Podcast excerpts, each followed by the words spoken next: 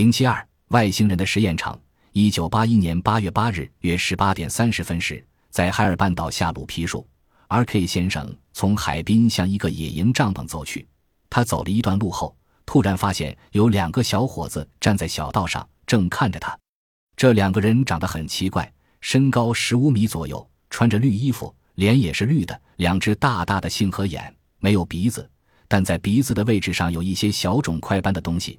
在嘴的部位没有嘴唇，只有一条小小的缝。腹部髋部的地方好像有一层薄雾遮挡着。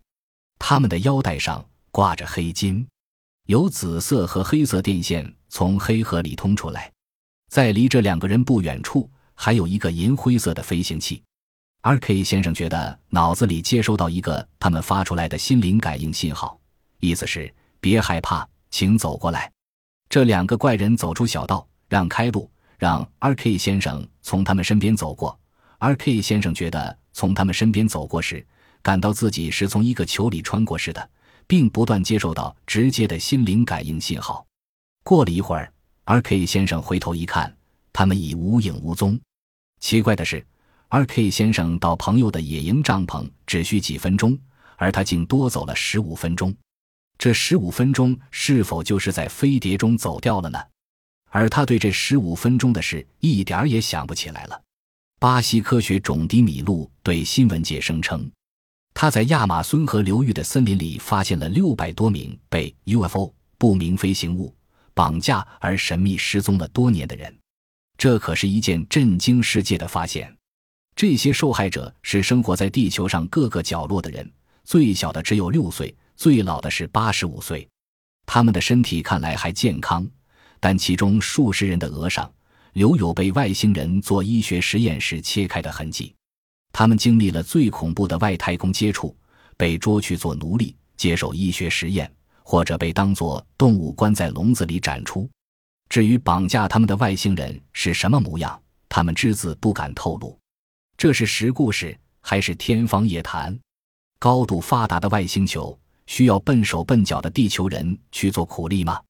外星人为什么不把他们送回家里，而送到南美原始森林，却又不加看管呢？如果为了保密，消息灵通的外星人怎么不趁人类把他们转移时进行拦截呢？当然，外星人的实验对象不仅仅是人，还有牲畜等等。在美国的蒙大拿州和卡斯凯德郡等地，曾经发生了骇人听闻的牛群大屠杀，有六千头以上的牛群被抽光了血液。眼耳口鼻和生殖器被切割了，可是令人百思不得其解的是，这些牛尸的切口不是人力所及的，纵使法医也无法确定凶手所使用的凶器及方法。不仅如此，连死因也无从确认。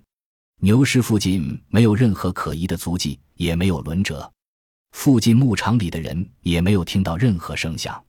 牛尸上没有伤口的血迹，周围也没有牛挣扎的迹象。更令人担忧的是，在牛尸的地面上有一片片焦黑的土地，像是被某种放射性物质烧过。另外，又发现类似飞碟降落的痕迹，在直径大约四米的圆形中有两层圈圈，像是飞碟的支柱留下的。对于这种前所未闻的屠杀牛群的手段，当地人认为是外星人在进行生物实验，害怕下一次会轮到实验自己，因此人心惶惶。这究竟是怎么回事？至今也还是个谜。